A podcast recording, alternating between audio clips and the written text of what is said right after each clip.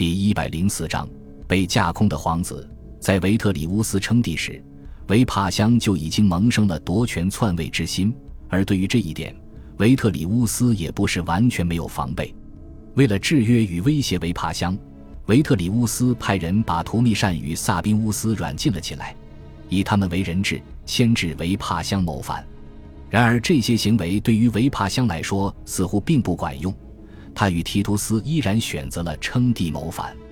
或许维帕乡的想法是，只要他称帝，维特里乌斯惧怕维帕乡的势力太大，进而为了保全自身，就不敢再动图密善与萨宾乌斯了。又或者，对于维帕乡来说，小儿子与哥哥的死活没有皇权来的重要。不过，这些我们都不得而知了。维帕乡在尤地亚行省称帝后。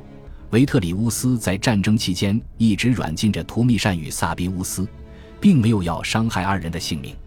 这样的状态一直维持到叙利亚总督穆奇阿乌斯与普利斯将军围攻罗马城。维特里乌斯的莱茵河军团见罗马城被围，军心越来越浮躁，士兵也越来越不受军纪所控制。在围城期间，愤怒的莱茵河军团士兵要先杀掉图密善与萨宾乌斯。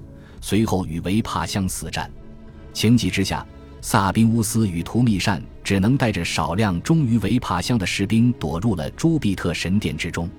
萨宾乌斯零星的士兵显然抵挡不了怒火中烧的莱茵河军团士兵，门很快便被打破，萨宾乌斯也被士兵们乱刀砍死，而图密善则在莱茵河军团士兵撞开门栓之前，乔装打扮，在少量士兵们的掩护下逃了出去。为了摆脱追兵的搜捕，图密善白天把自己打扮成一个埃及伊西斯女神的信仰者，并成功避开了士兵的搜索，逃到了台伯河沿岸。据说，逃亡到最后，图密善的身边只剩下一个士兵。图密善躲藏的日子没有持续太久，数日之后，罗马城就被破城，皇帝维特里乌斯身死，穆奇阿乌斯带领军队进入罗马城，而图密善在这时。又代替其不能到场的父亲与哥哥接受军队的欢呼。据苏埃托尼乌斯记载，图密善被军士们高呼为凯撒，即刻就任罗马城大法官，并且拥有执政官之权。或许在这一刻，是图密善第一次认为自己可以同父亲和哥哥并肩。然而，这也可能是他继位前最后的高光时刻。事实上，死里逃生的图密善并没有苦尽甘来。虽然他被任命为大法官，享有执政官之权，但是却只是名义上拥有。罗马城实际的军队领导人与政治领头人是父亲维帕乡的盟友穆奇阿乌斯。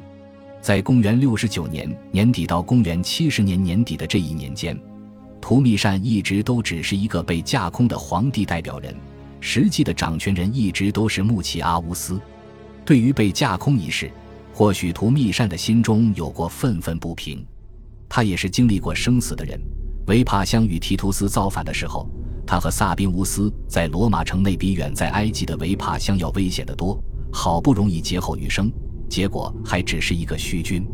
为此，图密善迫切地希望通过建立军功、掌握军权来追逐哥哥与父亲的脚步，提升自己的地位。